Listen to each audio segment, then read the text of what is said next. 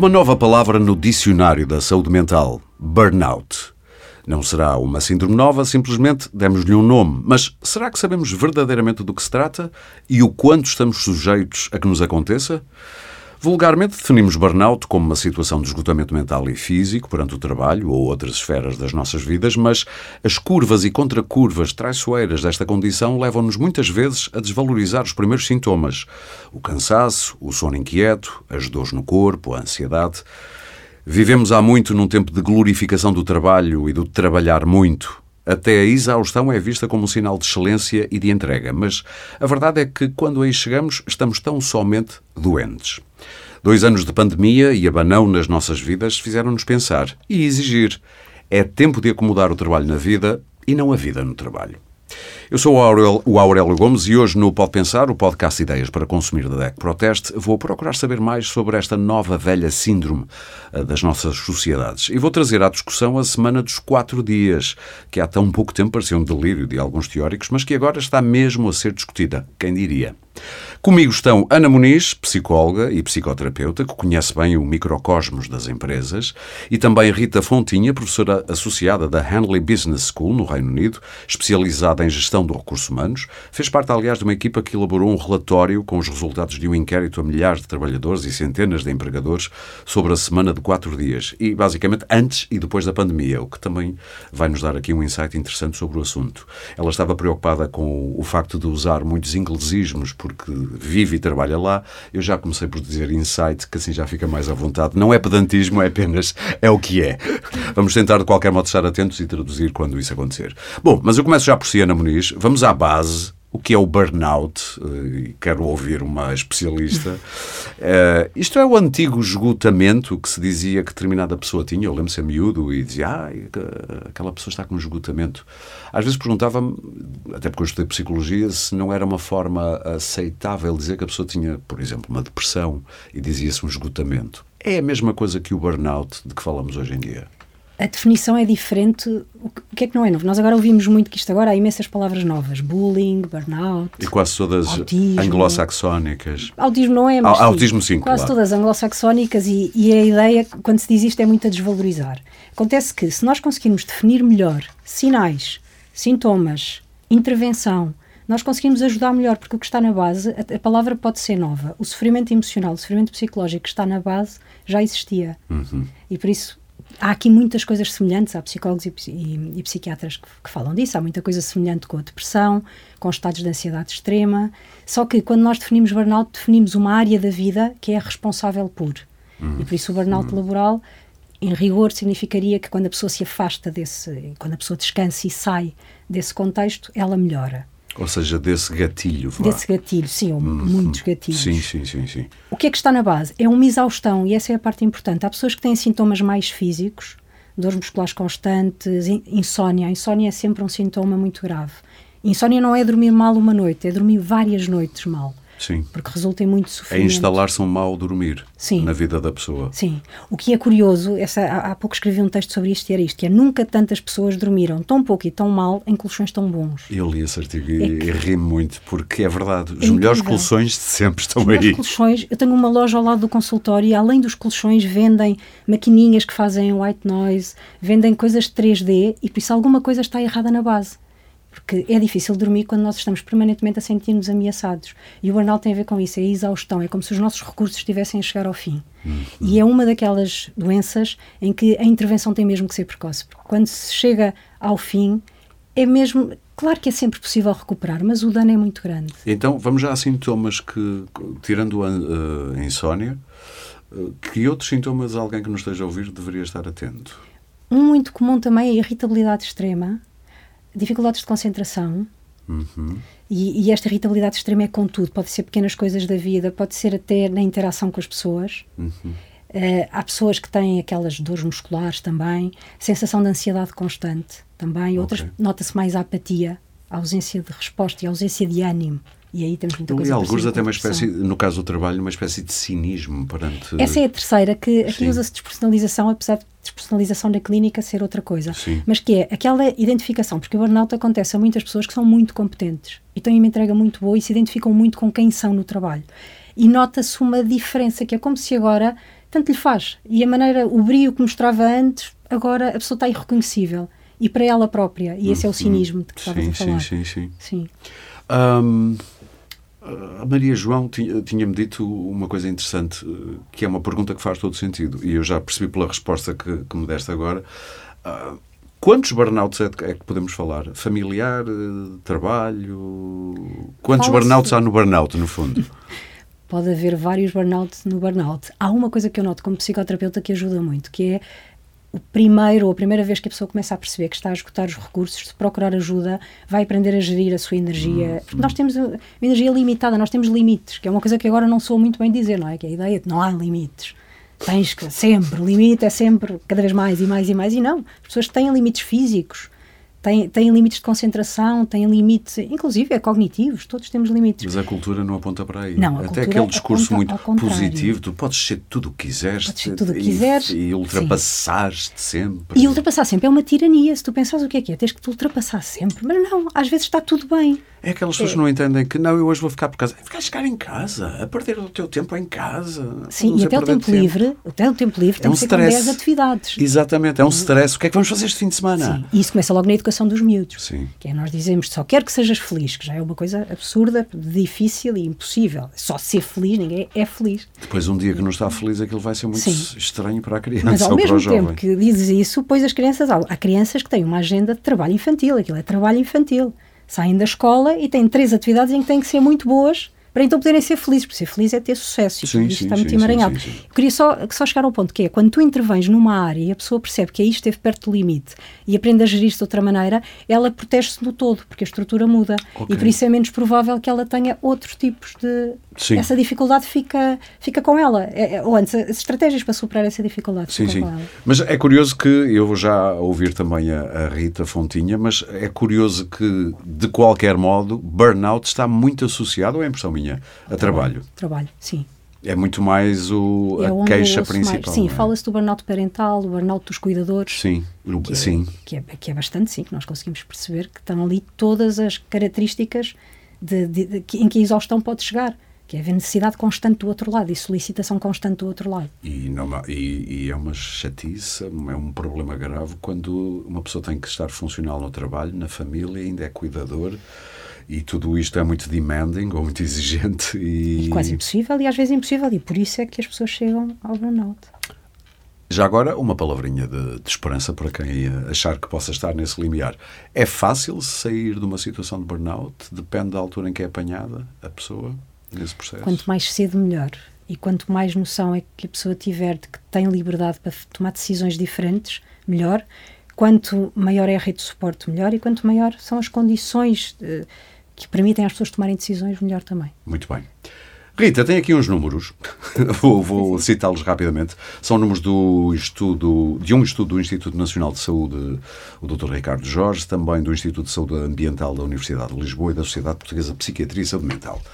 Muito rapidamente, 25% da população portuguesa, more or less, mais ou menos, em 2020 apresentava sintomas de burnout. Portugal é o terceiro pior país da União Europeia, num total de 24 analisados pela OCDE, ao nível da conciliação entre a vida pessoal e profissional. Somos o quarto da União Europeia com o salário médio anual mais baixo. Eh, andará à volta dos 26 mil euros por ano. Somos o sétimo da União Europeia em que as pessoas mais reportam estarem expostas a fatores de risco que podem afetar o bem-estar mental no trabalho, entre eles pressão elevada, excesso de trabalho, assédio, bullying, como é que já, já falámos, insegurança, falta de autonomia ou de influência sobre o ritmo ou o processo de trabalho. E de acordo com a Ordem dos Psicólogos, esta, esta síndrome, chamamos-lhe assim do burnout, custa por ano ao Estado 329, não é ao Estado, às empresas, peço desculpa, 329 milhões de euros, o que é muito dinheiro. O que é que nos dizem estes números para uma pessoa que está muito ligada à gestão de recursos humanos? Eh, Estes números dizem-nos que, de facto, esta questão do equilíbrio entre o trabalho e a vida, antes falava-se do que- equilíbrio trabalho-família, mas é trabalho e vida, todos os aspectos da vida, não somente a família, ah, são de facto, ah, ah, estão de facto centrais agora na discussão e, sobretudo, pós-pandemia. A pandemia fez-nos repensar um pouco no tempo que passamos a trabalhar e no tempo de, das atividades, das outras atividades da nossa vida. E o que... Tudo por causa de termos tido de ir para casa trabalhar, por exemplo.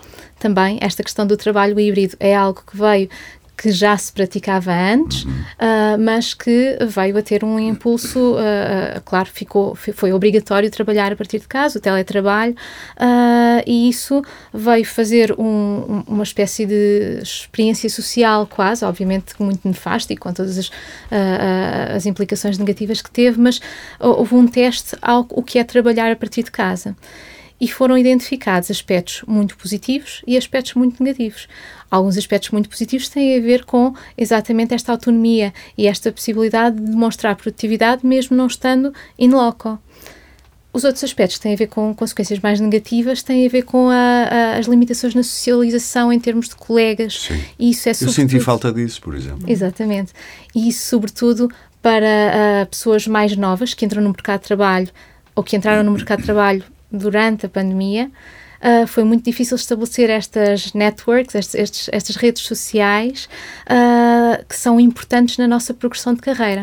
Ou seja, será mais fácil ir para casa depois de termos estado na empresa um tempo a conhecer as pessoas com quem trabalhamos, depois é mais fácil em casa, ao longe, já termos a nossa rede estabelecida e ser mais fácil o contacto. Exatamente. E é, e é por esses aspectos negativos Sim. e positivos que nós identificámos durante a pandemia uh, que, no, que muitas empresas têm mudado para o trabalho híbrido porque uh, houve a maior consciencialização que, de facto, é necessário o tempo de uh, socialização, o tempo de brainstorming, é importante para a inovação, para a uhum. criatividade, mas também é importante o tempo de concentração. E às vezes esse consegue-se mais em casa. Um, é, depende, do, obviamente, do tipo de trabalho, uh, mas os nossos trabalhos são multifacetados muitas vezes, e então estas diferenças entre tarefas uh, também uh, é importante ver, e a implementação de trabalho híbrido tem de ter em conta exatamente este tipo de, de interações. As chefias estão preparadas, eu não gosto de fazer generalizações, mas pronto, façamos-las e depois uhum. dir-me se faz sentido. as chefias estão preparadas para abdicar desse poder de controle? Porque quando uma pessoa está em casa, uh, até pode na mesma fazer tudo o que estava destinado para fazer, ou seja, objetivos cumpridos, mas eu fico sempre com a sensação, porque conheço alguns, alguns chefes, chamemos-lhe assim, diretores e por aí fora, que há qualquer coisa que não corre bem naquelas cabeças. Ficam inquietos.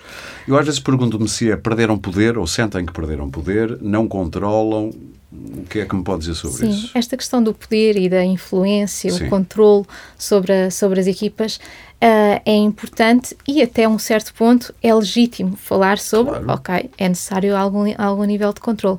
A pandemia e sobretudo estes dados pré e pós-pandemia que nós temos do nosso estudo da Henley Business School demonstram que esta necessidade de controle diminuiu uh, com, uh, no pós-pandemia ou no, na recuperação da pandemia o que se tem verificado é que há mais mecanismos também de controle digital, que pode oh, não ser oh. necessariamente uh, uma, uma, Às vezes mais insidiosa. Exatamente. Uh, portanto, a venda de, de, de uh, software de espionagem sobre se as pessoas estão a trabalhar ou não aumentou bastante também.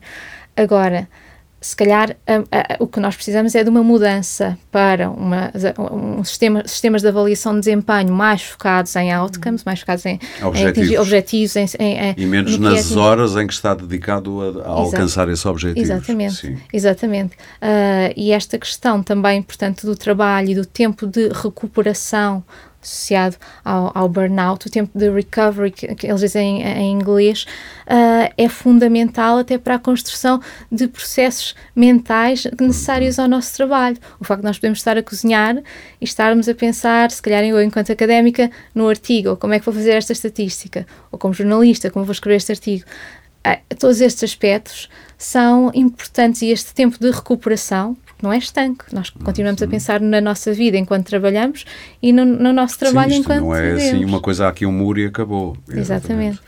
Um, no limite, quando estamos perante casos de burnout no trabalho, uh, se a coisa for muito grave, a demissão uh, é, sempre o objetivo, é sempre o outcome, é sempre o resultado. Até que ponto é que responsabilidades de cuidar desta pessoa devem ser repartidas entre a empresa? Entre, é só a cargo da pessoa que se sente mal?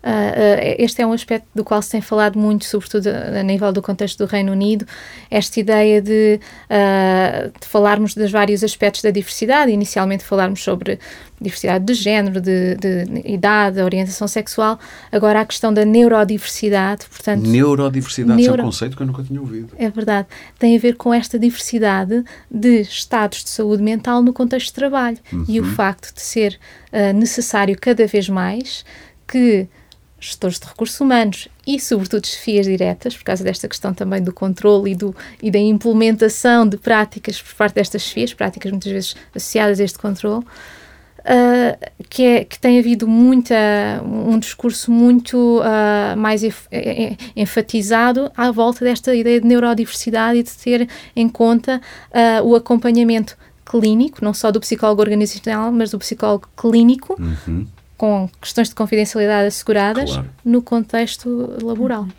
Eh, que eu imagino que é a grande área de trabalho também da, da, da Ana. A minha área é mais. No assim... fundo, isto é. Deixe-me só ver se eu percebi uhum. para continuar uh, firme que estamos a, na, no mesmo patamar. Isto, no fundo, é assumir que nós não funcionamos à mesma velocidade, que não estamos sempre no mesmo estado. Uh, uns do, uh, colegas de trabalho não estão todos no mesmo estado mental nem produtivo uh, é no fundo assumir que há diferenças entre as pessoas e, e que isso não é mal necessariamente. É sim. isso. Sim, sim. Essa neurodiversidade. E, e, diferenças que têm a ver também com as fases de vida. Nós, claro. a passar por um luto, trabalhamos pior, por exemplo. E ter respeito e ter por respeito isso. É por isso. Quando estavas a dizer este é o meu trabalho, o meu trabalho nas empresas é sobretudo prevenção.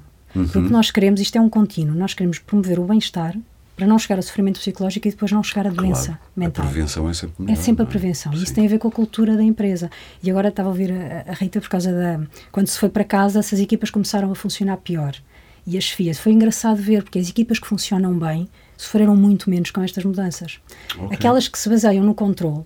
E aí nós podemos falar das FIAs, mas nós temos que falar da cultura, porque as FIAs somos nós.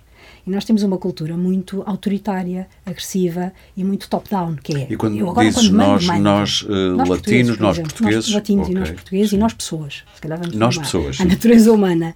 Mas o importante é que... Nós é com poder somos às vezes tramados. Sim, e nós sem poder, muitas vezes, e agora também acho que é importante olhar para o outro lado, que é, de alguma maneira é mais fácil eu só obedecer porque responsabilizo-me muito menos. Claro. E às vezes faço, que é onde eu acho que se gasta muita energia nas organizações, que é o boicote passivo, que eu bem disse que aquilo não ia funcionar, é, mas ele mandou, haha, e andamos para ali, para o lado, a dizer mal, e somos muito pouco assertivos. Todos e é aqui que tem que mudar. Todos nós já vimos isso acontecer. Todos nós, e todos nós já fizemos. Sim, sim, sim. E por sim, isso é, os nossos chefes são os que nós merecemos porque somos nós.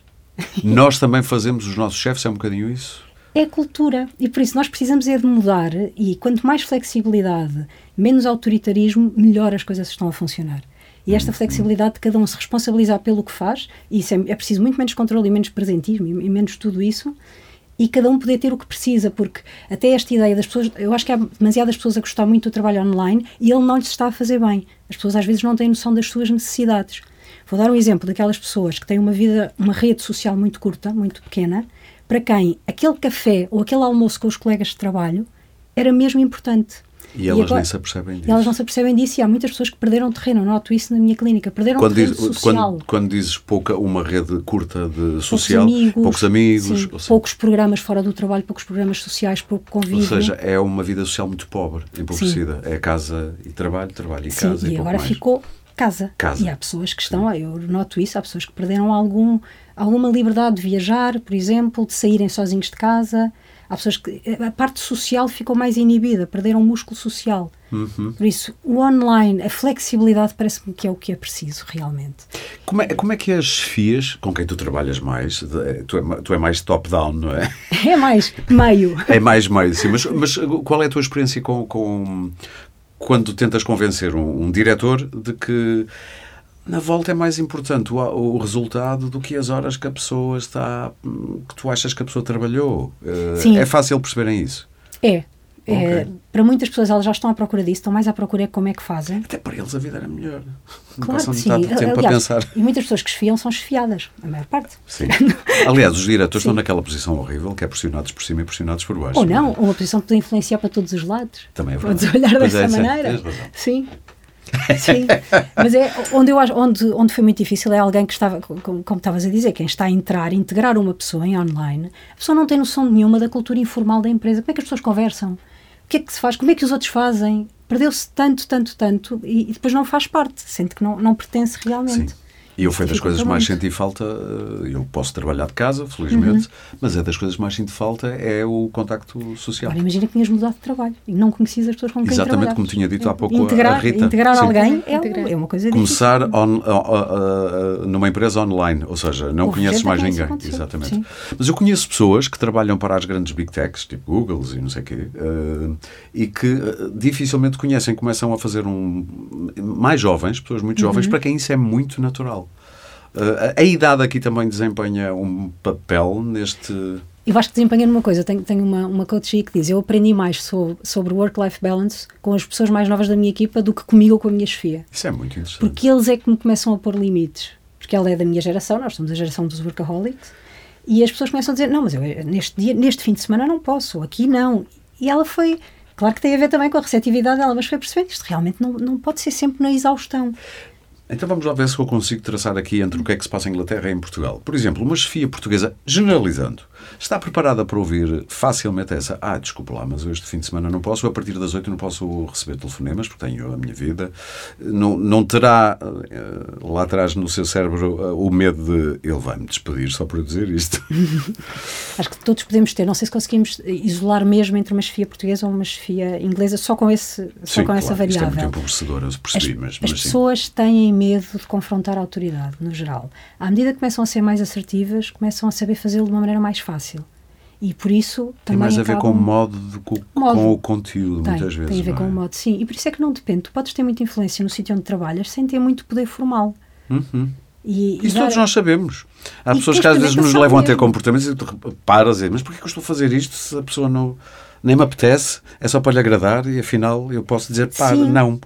Ou até pelo lado positivo. Eu trabalho muito, uma coisa que aparece muito é chefias autoritárias agressivas, agressivas mesmo, e a ideia de, claro que isto deixa as pessoas permanentemente agressivas assim. ao ponto de ser quase ilegal, ali no limite? Sim, algumas eu diria que é mesmo ilegal, outras é barely legal. Sim, sim, sim. sim. Dificilmente será defensável, sim. constante, é uma sim. coisa constante, e isto provoca, que é bom perceber isso, que é isto provoca emoções como medo e vergonha constantemente, e essas emoções vão nos fazer adoecer. E este é o tal. E, e por isso é aqui que tem que começar a mudança. no tempo, não é? Sim. E depois é engraçado que há sempre alguém que com quem esta pessoa não grita. E é alguém que muitas vezes até é um subordinado, mas foi alguém que lhe disse: pode, até me pode despedir, pode-me corrigir em tudo, mas eu vou-lhe pedir para não me falar nesse tom.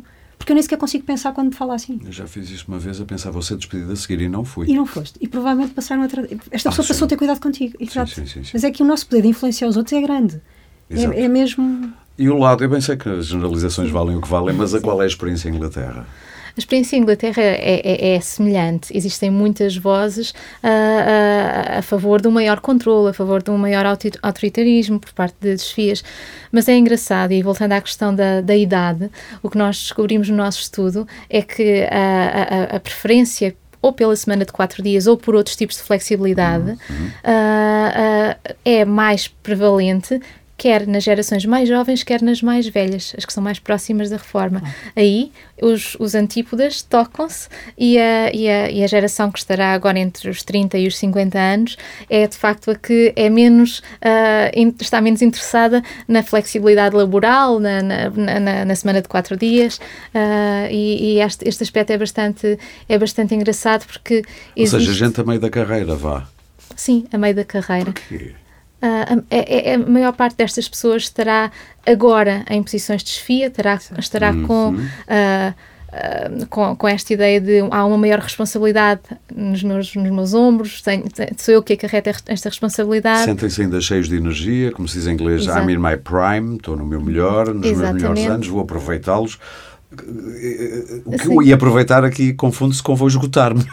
Exatamente. Muitas exatamente. vezes, não é? Enquanto que as gerações mais jovens estão um bocado mais uh, uh, direcionadas para esta questão da, do equilíbrio entre o trabalho e a vida, já vêm outros modelos de carreira alternativos e os uh, mais velhos, que estão mais próximos da reforma, pensam numa ideia faseada de reforma, uhum. que cada vez faz mais sentido, sobretudo com a idade da reforma, claro. sendo cada vez mais tardia. isso é muito interessante porque. Hum, eu já tenho a idade que tenho, já vou a caminho dos 60 e vi muitos, eh, muitas fases na, na área do trabalho. E nos últimos anos tenho visto uma coisa muito interessante, que é exatamente isso. Pela primeira vez em muito. Deve ser a primeira vez, absolutamente, em que vejo uh, chefias, empresas preocupadas em seduzir jovens para ficarem nas empresas, porque se percebeu que as, as camadas mais jovens que estão a entrar no mercado de trabalho só ficam se lhes apetecer. Vocês têm essa noção? Sim. E o que é que vos apetece dizer sobre isso? isso é, é, vem a enriquecer uh, a qualidade das relações humanas no mercado de trabalho. Estamos à beira de uma grande revolução uh, no que toca a relações de trabalho. Estamos a ver mudanças. Não sei se é uma revolução, se são reformas, mas Sim. estamos a ver mudanças. E esta retenção de talento é uma coisa que, e, e muito intergeracional. E eu ouço muito isso, que eles já não se entregam como nós entregávamos. Eu também ouço muito isso. E, e talvez. E não confiáveis. Os jovens, eh, como não confiáveis. Amanhã estou com uma dor de cabeça e não apareço para trabalhar e não aviso. Uh, não sei se isto é só má língua, mas tenho, uh, tenho ouvido muitas vezes isto. Não, não se pode confiar nestas pessoas, já ouvi isto. São generalizações. Eu Sim, claro, a, claro. a diversidade nas organizações é fundamental. Uhum. A diversidade ajuda ao cuidado com o outro e ao conhecer mesmo o outro. Não está só baseado Sim. em estereótipos. E isso é fundamental a retenção de talento, uma das partes, sem dúvida, que passa pelo work-life balance. Porque estas gerações mais jovens têm menos aquela noção de sacrifício generalizando. Atenção, estamos até uma questão importante: os estudantes universitários têm, têm níveis de burnout muito altos.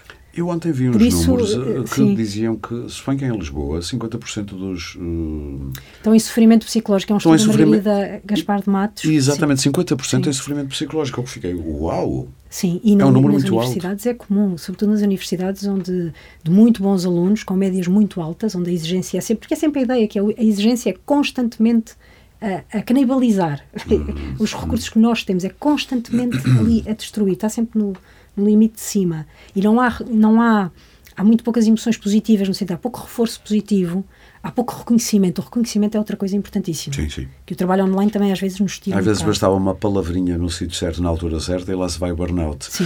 no sentido de uma pessoa se sentia reconhecida. Estou a exagerar. Mas, mas, muito sim. disso. Mas a cultura mudar no sim, sentido do reconhecimento e, e, há, e há uma glorificação do sacrifício e do sofrimento. E é isso, agora voltando aos jovens de agora, que já não querem saber. Deixa-me ser assim um bocadinho uh, a voz do, dos velhos do Restelo. Caramba, antigamente também se trabalhava e ninguém tinha burnout. Agora toda a gente é tão fraquinha, tá, somos todos umas florzinhas. O que é que se passa? Isto tem alguma base?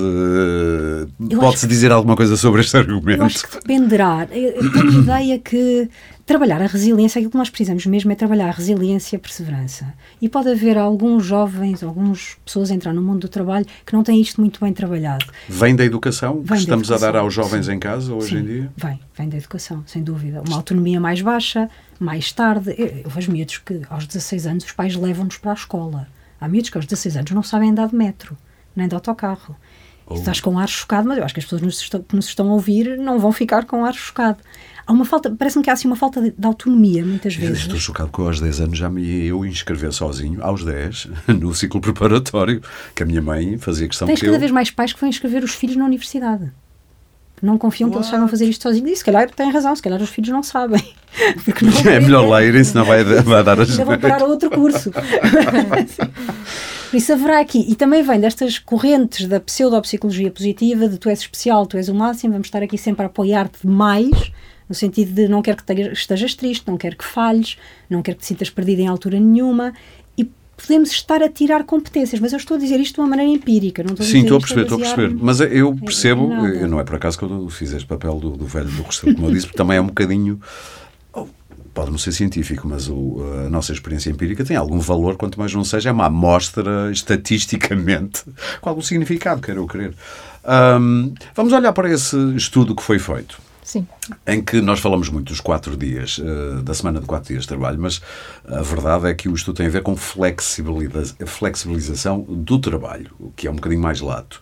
E o que eu acho muito interessante no vosso trabalho foi que ele começa antes da pandemia, uh, começam a explorar esses temas antes da pandemia, em 2019, uhum. têm um resultado, acontece a pandemia, voltam ao, ao assunto em 2021, final do ano passado, e os resultados mudam alguns significativamente. quer-me fazer aqui um resumozinho do que é que se passou e de porque é que é importante este, sim, sim, sim, sim, sim. este, este trabalho que vocês fizeram. Uh, portanto, este estudo, nós, nós, nós interessámos-nos pelo assunto em, em, em 2019 e, e decidimos uh, fazer, de facto, um, um questionário em larga escala a empresas e a trabalhadores. Algumas dessas empresas já implementando a semana de quatro dias. Uh, Só para que os nossos ouvintes percebam, estamos a falar de 2 mil trabalhadores e 500, 500 empresas. empresas sim. exatamente. 2 mil é trabalhadores. Um número... Sim, sim, uhum. sim. Uh, é uma amostra representativa de sim. todos os setores e dos tamanhos de empresas em, em Inglaterra. E, e, e, de facto, houve, houve algumas alterações. Umas dessas alterações têm a ver com a aceitação de, de semana de quatro dias e de outros tipos de flexibilidade por parte de líderes e por parte das pessoas do modo geral. As pessoas neste momento não se sentem uh, culpadas ou não se sentem como uh, identificadas como preguiçosas por uh, preferirem uma redução do horário laboral. Que era uma preocupação de muitas, não é? Uma Especialmente em empresas onde isso não é possível estender a toda a empresa. Exatamente. Em que haverá departamentos sem trabalhar cinco dias e outros poderiam trabalhar quatro. Algumas das pessoas com essa possibilidade pensam, hum, os meus colegas vão, vão chamar-me nomes. exatamente, exatamente. E esta, e esta questão, portanto, a, a pandemia veio a trazer, a trazer para, para a discussão pública o, todas estas questões sobre a flexibilidade, não só a nível da redução do horário laboral, mas também a nível de, dos diferentes formatos e de onde as pessoas trabalham. Sim. Uh, e, e, esta questão, e, e eu acho que um, um resultado interessante do, do, nosso estudo, sobretudo desta, que foi agora obtido nesta, nesta, neste 2021, foi o facto de nós perguntarmos às pessoas uh, se estariam interessadas em ter uma semana de quatro dias e as pessoas, quando esta semana de quatro dias requer um, ou, ou, quando eles podem escolher o dia, o dia off, uhum. ou, ou, quando este dia off é o prolongamento do fim de semana, portanto, ou a segunda ou a sexta, preferem a semana de quatro dias. Mas quando se trata da semana de quatro dias com o terceiro dia escolhido pelo empregador, a percentagem baixa. A percentagem baixa e acima desta, portanto, desta preferência está a trabalhar full time, portanto, cinco dias por semana, mas escolhendo quando se trabalha. Ok. Portanto, esta Se ideia... trabalhar de madrugada, trabalhar de madrugada, noite, por exemplo. Ou ao fim de semana. Portanto, esta ideia não só de, da redução das horas de trabalho, que é importantíssima, mas também uh, a ideia da flexibilidade, a, a ideia das pessoas terem controlo, uh, esta ideia quase de. Não é auto, autonomia, é autocracia. Sim, é? Sim, sim, sim, uh, é, é, é, muito importante. Portanto, existe, existem dados consistentes que a redução do, do número de horas trabalho é importante. Houve, houve, estes estudos piloto que agora estão a ser uh, discutidos aqui para, para, para, para, serem implementados em Portugal uh, e uh, foram, foram já implementados na Islândia. e na Islândia houve uma redução. A Islândia era um dos países nórdicos com mais horas semana, tra trabalhadas por semana. 40 horas semanais. E foi, foi reduzido para 35 a 36 horas Sim. semanais e houve ganhos uh, a nível de produtividade, a nível de questão da saúde mental, redução do absentismo. Quando nós perguntamos a estes líderes no Reino Unido, mas como é que vocês podem ter ganhos de 104 bilhões de libras em termos do volume de negócios? Eu fiquei chocado com isso. Exatamente. Empresas que reduziram o número de, de dias de trabalho uhum. e que têm mais lucro, vá e que têm mais lucro. Isto tem a ver com o facto de uh, haver muito menos gente a tirar uh, sick leave, portanto, absentismo. Ok. Não é? Uh, As pessoas, quando precisam ir ao médico, provavelmente marcam para o dia de folga. Marcam para o dia de folga, exatamente. Uh, e também o facto das pessoas serem mais eficientes na organização do seu tempo e perderem menos tempo, isso é muito interessante, em reuniões que não levam a lado nenhum. Ah, uh, nós em Portugal somos especialistas nisso. Exatamente. Reuniões duram horas para se discutir um assunto que todos nós sabemos. E por Zoom, às vezes, ainda mais horas. Há pessoas que têm um horário de manhã à noite em Zoom. Uhum. Zoom ou outra. Sim, sim, sim, sim, sim, sim, Ainda mais, a ideia de que então podes estar consecutivamente em reunião quando não estás minimamente concentrado é impossível. É impossível. está em reunião, não está a fazer. Está então, a decidir coisas, sim, mas, mas não está a produzir muitas exato, vezes. Exatamente. E um, e um aspecto importante em relação a esta questão da semana de quatro dias é que nós sabemos que a, a semana de quatro dias será mais fácil de implementar uh, em, em, determinados setores, como por exemplo no setor uh, das tecnologias ou fintech, não é? Portanto, estas na área da educação. Uh, e Quando há público envolvido é mais complicado. quando não há é? público envolvido, ah, Já estou a falar de lojas, por exemplo. lojas, o Sim. apoio ao cliente, ah, portanto, a, a área de, ah, da saúde ah, e também a área em que o, portanto, o nosso trabalho, o, o nosso tempo de trabalho está mais ligado diretamente à produtividade. Tem a ver, por exemplo, com as indústrias. Ok. Ah, Nestes aspectos, é, nestas áreas, é mais difícil implementar a semana de quatro Se eu dias. estiver a construir carros, se eu consigo fazer dois carros por semana em cinco dias, se tirar um dia na volta eu não consigo fazer os dois carros. Isso é Exatamente. complicado. Portanto, daí Sim. que haja custos maiores para certos setores para a implementação da semana de quatro dias. E daí que não possa ser algo ah, de um dia para o outro. E provavelmente não pode ser para todos os, os tipos de trabalho, imagino. Ah, uma- Ou uma- na volta uma- pode, não sei. Uma das grandes premissas da, da semana de quatro dias é que, ah, é, que, é que existe uma diminuição do desemprego. E também diminuição do, do aspecto do ambiental. As empresas estão preparadas para isso, para contratarem mais? Mas a grande Era- questão... seria por aí, não é? Sim, a grande questão é a grande questão é essa. Aí teria de haver um apoio diferente a este tipo de empresas. Ah, ah, nós, nós temos é, é- é de pensar um pouco. Se há estes ganhos todos, Uhum. também há dificuldades na implementação, mas não vamos, ah, como dizem os ingleses, a tirar o bebê com a água do banho. Ah, sim, sim. não é? Portanto, neste- de facto, existem ah, ah, ganhos muito elevados em termos fi- financeiros. E depois também há que pensar, ah, houve um estudo recente da Elsevier Health, que foi agora citado na Forbes, que diz que até 2050 ah, a, a população de, que trabalha em serviços de saúde, ah, ah, portanto, ah, nos Estados Unidos pensam até 2050, 47% pensa desistir da profissão e a nível mundial 31%, Por ser muito desgastante? por ser muito desgastante e exa- exatamente pelos níveis de burnout. Exatamente. Ah. Eu ia depois também eh, perguntar isso à Ana. Que áreas são mais atreitas ao burnout? Mas termina, Rita, eu interrompia. E, e- e- e é por isso que é óbvio que é muito mais fácil implementar a semana de quatro dias em certos setores Do que noutros, ma- claro. do que noutros, ah, mas, mas, Mas olhando para estes, desistir. mas olhando para estes, para estes valores e sobretudo healthcare, portanto, eh, precisa de haver um contacto direto, não é? Não se pode trabalhar a partir de casa. Se calhar aí o pensar em reduzir as horas de trabalho pode fazer todo o sentido. Claro. E, e- e era aí onde eu ia também com a Ana. Por um lado, tentar perceber se há diferenças de género em relação ao burnout. Eu imagino que haja. E também até por áreas de trabalho. Uh, se há profissões mais atreitas, onde há maior número de pessoas que, que Uhum. se sentem em burnout. Eu queria, desculpa, queria só voltar a uma coisa que a Rita disse Claro. que é mesmo importante, que é bem-estar e, e saúde mental e a nossa sensação de controle nas coisas. É mesmo uma condição necessária. Aquela ideia de se é o chefe a decidir quando é que eu, quando é que eu paro, que isto é dificílimo assim. É muita, é mesmo a minha capacidade de ser independente, de ser livre. Esta sensação de liberdade que muitas pessoas que nós olhamos e são pessoas de classe média alta e têm um nível de vida claramente muito acima de terem que se preocupar com dinheiro ao Que é onde acontece mês. mais o burnout. E acontece muito, e uma sensação, não há liberdade dentro da cabeça. Elas sentem-se completamente condicionadas. E, e se nós, é evidente que vemos que, e é importante dizer isto, a saúde mental tem a ver com fatores sociais. E há investigação que mostra isso. Tu não sabes como é que pagas as contas ao final do mês, tu não sabes se vais ser despedido, é um grande precipitador de doença Então mental. é. Não são só, porque agora há um bocado a ideia que são só fenómenos psicológicos. Não são. São coisas reais. São coisas, eh, ameaças reais. ameaças reais, Exatamente, sim, sim, ameaças sim. reais. O simples Mas facto de se mudar uma lei laboral em que se facilita, por exemplo, o despedimento, eu imagino que eh, eh, para toda a gente que está com contrato há ali mais uma camadinha de um, de um lento, mas seguro e permanente Uhum. ansiedade eh, de agradar ao chefe, porque senão podemos ser mais facilmente despedidos do que éramos aqui há um ano, porque a lei mudou, por exemplo. Sim, mas mesmo aí esta ideia de uma cultura de maior responsabilização em que as pessoas. Outra coisa que eu noto muito, há pessoas que realmente está na altura de mudarem de trabalho e têm condições para mudar de trabalho.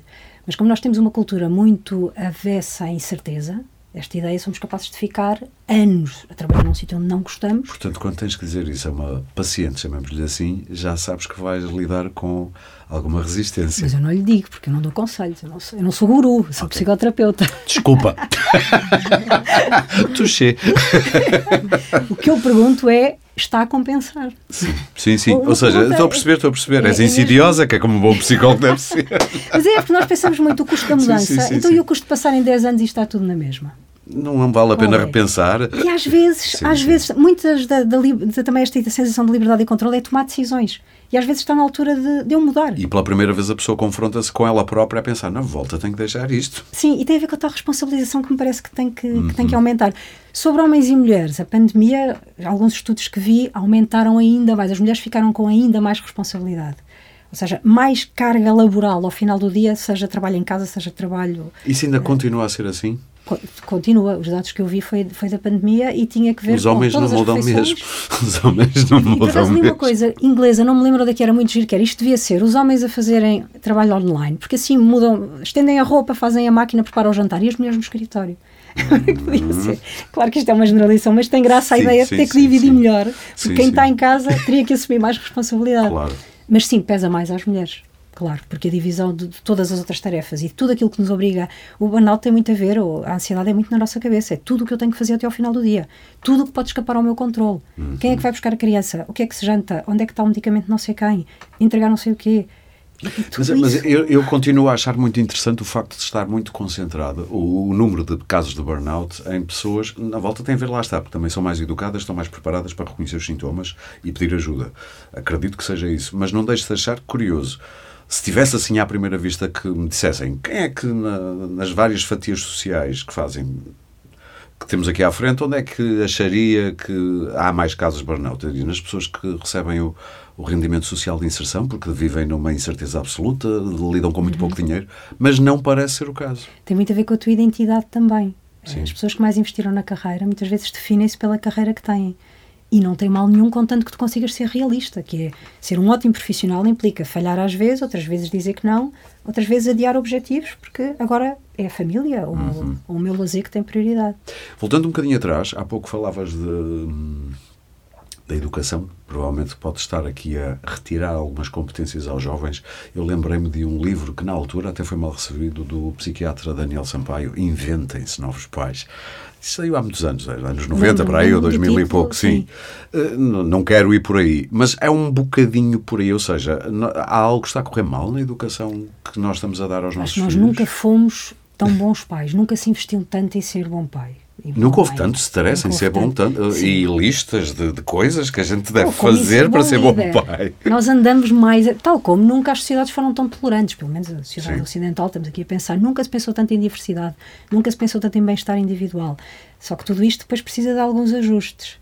E, e provavelmente. O pêndulo estar- andou para o outro lado, mas ainda está a precisar de vir para um sítio mais mediano, estou a perceber. e muito o, o perfeccionismo, isto é mais uma vez a minha experiência empírica, muitas vezes o que eu noto é pessoas muito bem-sucedidas, que foram muito bons alunos, e, e o perfeccionismo sempre os ajudou a chegar a resultados brilhantes, e depois começaram a gerir equipas e tudo brilhante, e depois ali aos 40 estão exaustos. Estão cansados. Estão cansados e habituaram-se a controlar tudo. E quando tu começas a gerir uma equipa, tu, deixas, tu tens que abrir mão do controle, não há outra maneira. Os espertos Não são aqueles que ganharam o isso. suficiente e depois podem. Aqueles banqueiros que de repente aos 45 vão. Olha, abri uma loja de surf no Algarve e agora sou feliz. Ou Algumas estou na serra. isso, sim. mas são poucos. Uh, Sim, são um pouco. E o que as pessoas precisam, outras dependem os outros férias. adoecem.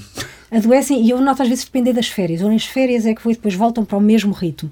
E não dá isso, não é garantia nenhuma, isto tem que ser sustentável. Uhum. Não podes escapar à tua vida nas férias, tem que ser Claro. conseguires gerir de modo a que estás Uhum. aqui num- numa boa gestão de tudo à volta, sendo que vai ser sempre em pressão.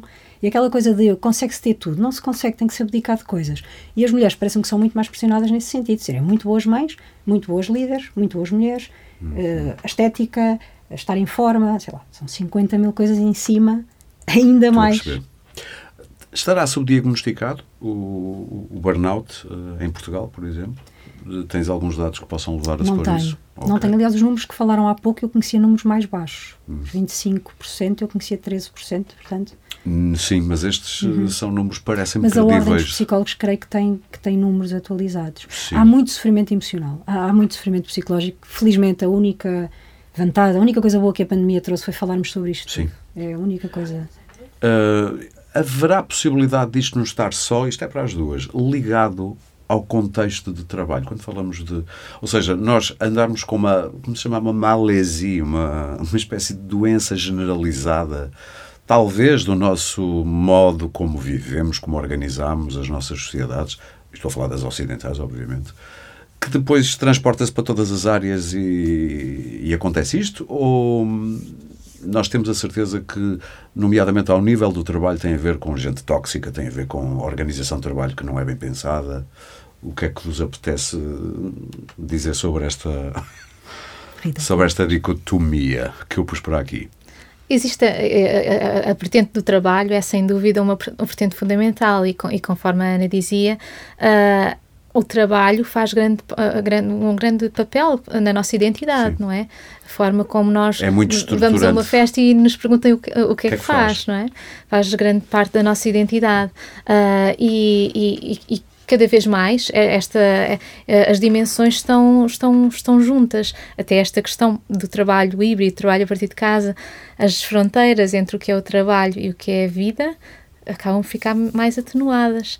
Uh, e uh, nós podemos dizer que há de facto uma pressão grande da parte, do, da parte laboral, e, e, eu, como psicóloga organizacional, é uma parte que eu considero bastante importante, mas sem dúvida que há outros aspectos a nível da saúde mental que todos eles em simultâneo Sim. contribuirão de forma, uh, de forma integrada para. Um, Outro dia alguém me chamou a atenção para uma coisa que tem a ver com as análises que fazem aos rios das grandes cidades europeias. E cada vez, e é um número assustador, se detectam mais drogas, quer legais, quer ilegais. É tanto uh, resíduos de coca, cocaína, uhum. como resíduos de diazepam, resíduos de tudo e mais alguma coisa. Mas todos os anos se detectam níveis cada vez maiores. Mas andamos todos drogados, legal e ilegalmente. Isto também pode estar a afetar. Uh, Alguma vez vos passou isso pela cabeça? Isto é uma tolice que eu estou para aqui a dizer? É uma resposta àquilo que dizias há pouco, de ser uma coisa mais geral na maneira de olharmos para nós, para o mundo, uhum. para, para, a vida, para o que é que é uma vida boa. A ideia de sucesso e o sucesso muitas vezes não ter bem-estar lá no meio. Ser sucesso é aquilo que os outros veem. Deixa-me ser. Uh, isto é profundamente incorreto ou politicamente incorreto. Eu lembro de um professor de psicologia dizer: Ah, pois, a gente tem que aprender a tratar das depressões. Mas não se esqueçam, as depressões é coisa de gente rica. Os pobres não têm tempo para estar deprimidos.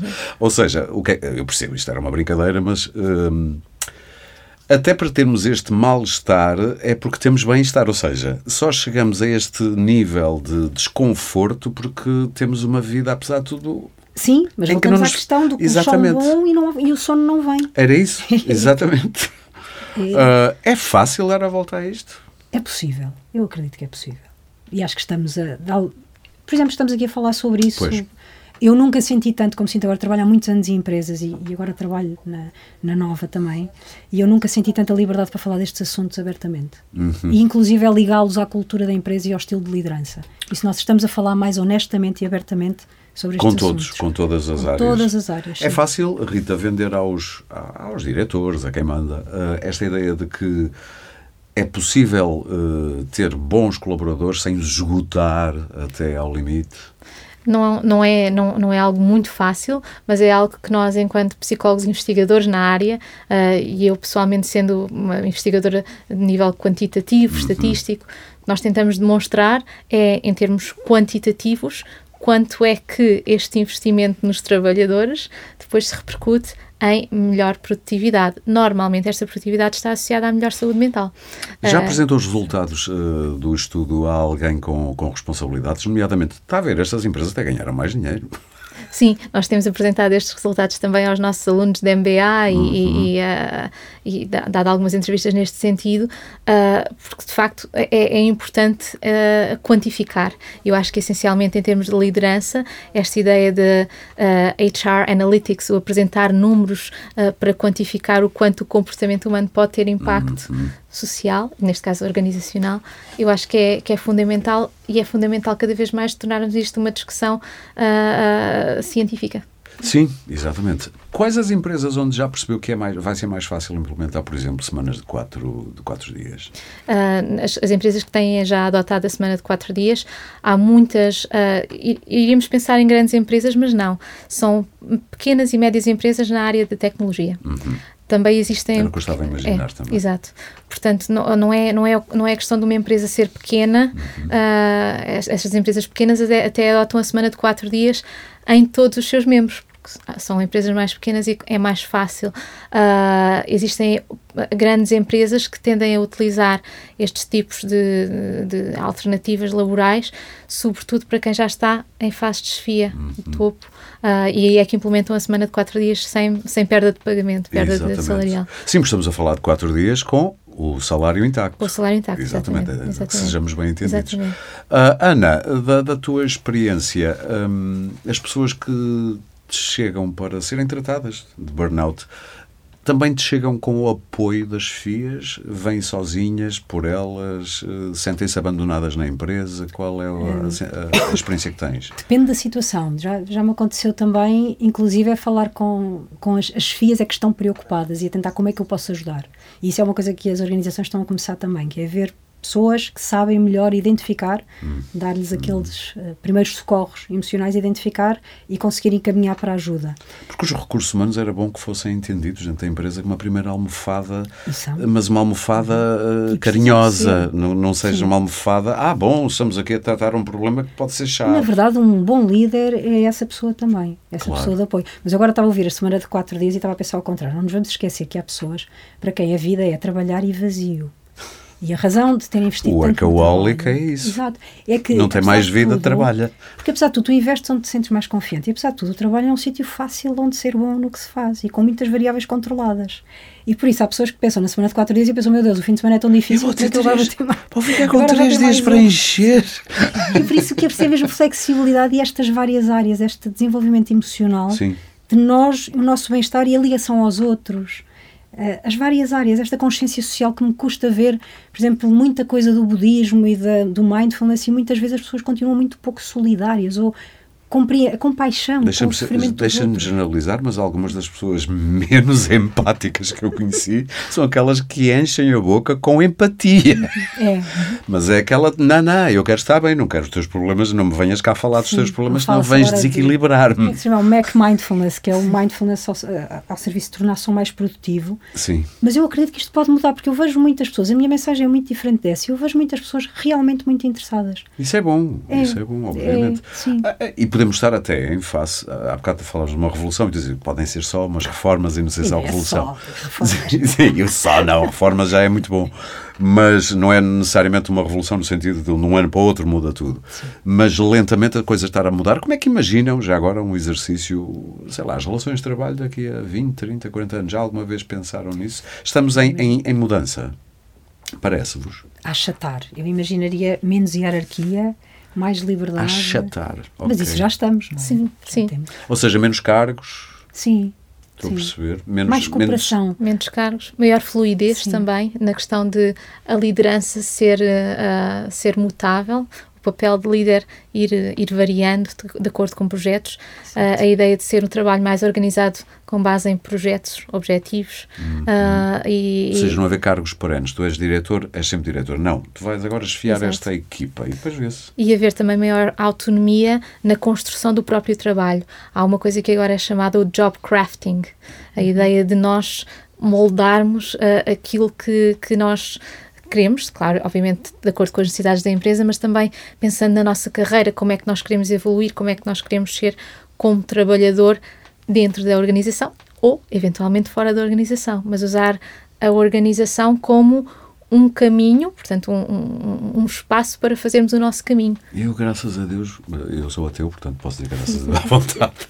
Eu, graças a Deus, nunca me fizeram aquela pergunta. Não, não, eu não estou a gozar-vos, porque eu também sou de psicologia, portanto, mas aquela pergunta, onde é que se imagina daqui a cinco anos, nesta empresa? Que eu acho sempre que parece-me um clichê, porque eu nunca tive essa ideia. Imagino que muita gente também não tenha.